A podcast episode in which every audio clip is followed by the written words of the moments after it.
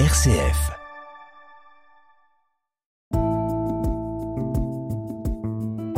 Regard chrétien sur l'actualité. Dorothée Scholz. Bonjour Martine Merzveller. Bonjour Dorothée. Vous êtes, on le rappelle, au service du diocèse pour les formations et l'accompagnement des personnes voulant reprendre un chemin de foi. Et c'est avec vous cette semaine que nous allons revenir sur les actualités. Toujours un petit peu lourdes hein, depuis, depuis plusieurs semaines évidemment. On revient comme à chaque fois sur le conflit israélo-palestinien et ses conséquences alors que nous apprenions lundi la mort de la militante pacifiste israélo-canadienne Viviane Silver, portée disparue depuis le 7 octobre. Alors initialement, on le rappelle, on la pensait otage des combattants du Hamas. A en fait été assassinée dans le kibbutz de Berry durant les attaques du 7 octobre. Plusieurs fois récompensée pour son engagement en faveur de la paix, elle aidait notamment les habitants de Gaza à se faire soigner dans les hôpitaux israéliens. Et pendant plus de 50 ans, elle s'est battue pour la paix entre Israël et Palestine. Que vous évoque cette disparition, Martin Merzveller Un grand espoir bien sûr, en même temps, comme, euh, comme l'État canadien, parce qu'elle était, elle, était israélienne et canadienne, canadienne euh, l'a évoqué, c'est une grande perte pour l'humanité. Bon, pour sa famille, évidemment. Euh, voilà, ses, ses enfants l'aimaient beaucoup, étaient très fiers du travail de, de, de leur mère, qui a été une, qui n'a pas été une pacifiste, comme on pourrait l'entendre d'un point de vue un peu idéologique, mais qui était une femme qui était éprise de justice et qui a vraiment travaillé pour la justice en, très concrètement en œuvrant pour, euh, pour que la cohabitation puisse se faire entre Palestiniens et Israéliens, euh, pour développer du travail, pour développer de la parité entre hommes et femmes, pour faire soigner, comme vous l'avez évoqué, les enfants gazaouis euh, dans de bonnes conditions en Israël. Mmh, mmh. Et ce qui m'a touché aussi, c'est cette attention qu'elle a eue aux Bédouins dans le désert, qui est une petite minorité, euh, on ne sait pas trop euh, de qui ils dépendent, mhm. et pour, pour leur autonomisation, et là aussi pour des conditions de vie euh, justes. Et, et, je crois que, effectivement, bon, les conflits finissent toujours par s'arrêter, même si c'est pas dans, toujours dans de bonnes conditions, on le sait bien, mais les conflits finissent toujours par s'arrêter. Et il faut peut-être que nous, chrétiens, on ne perde pas de vue qu'un jour, quel que soit euh, le, j'allais dire celui qui s'en sortira le mieux de cet affreux conflit, euh, les choses vont, comment dire, j'ose pas dire se pacifier immédiatement, mais en tout cas se poser. Et à ce moment-là, il faudra vraiment que tous les acteurs, tous les acteurs, qu'ils soient en Israël, en Palestine, euh, dans le monde arabe, dans le monde occidental, les Américains, que tous les acteurs aient le souci de la justice et, et de voir quelles sont les conditions de vie des uns et des autres euh, dans des conditions de liberté, etc. Et je pense aussi que comme chrétiens, euh, nous devons en plus espérer plus loin. C'est que quand l'œuvre de justice sera en route, le temps, avec le temps qu'il faudra, ne pas oublier que, comme nous l'avait dit Jean-Paul II, et c'est une formule qui était lumineuse, il n'y a pas de paix sans justice, et il n'y a pas de justice sans pardon.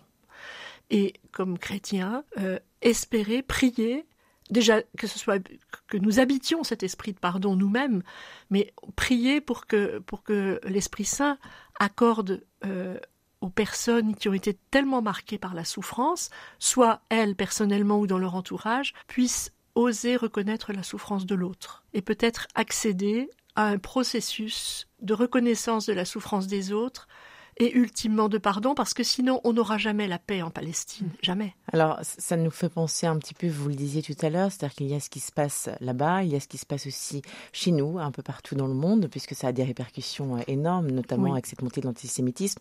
On en, on en parlait la semaine dernière avec le père Christian Delorme, qui était derrière le micro à votre place.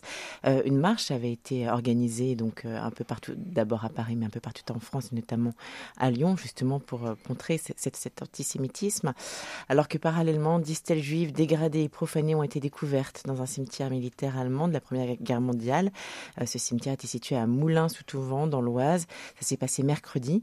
Alors à Lyon, euh, parallèlement également, euh, après donc les fameuses marches organisées ce week-end, une nouvelle marche de la fraternité est annoncée pour dimanche prochain, le 26 novembre après-midi.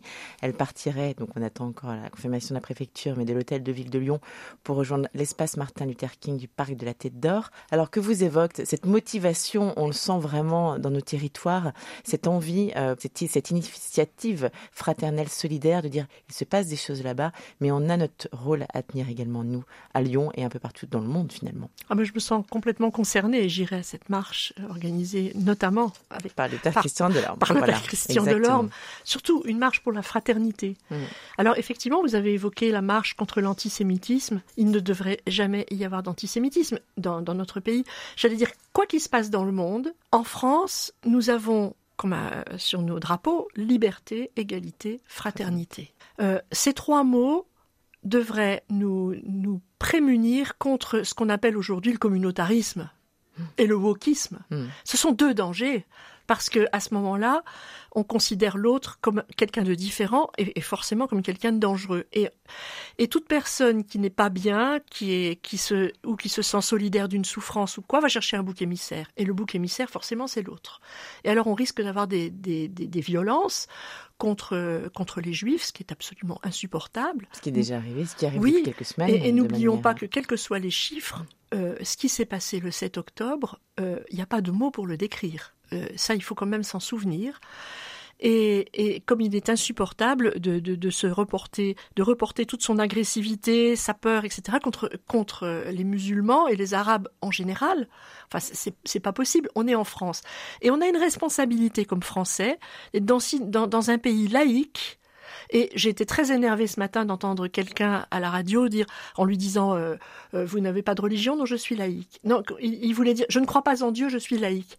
Mais on peut croire en Dieu et être laïque. Mm. Et ça, c'est en train de disparaître de notre vocabulaire commun. Et c'est un peu ennuyeux, mm. parce que en France, ben, on a peut-être, euh, oui, un devoir, une responsabilité dans le monde d'être ce petit pays qui qui ose croire en la fraternité. Eh bien, on va finir sur ces très belles paroles. Euh, ça nous donne un petit peu d'espoir en, cette fin de semaine et en ce week-end.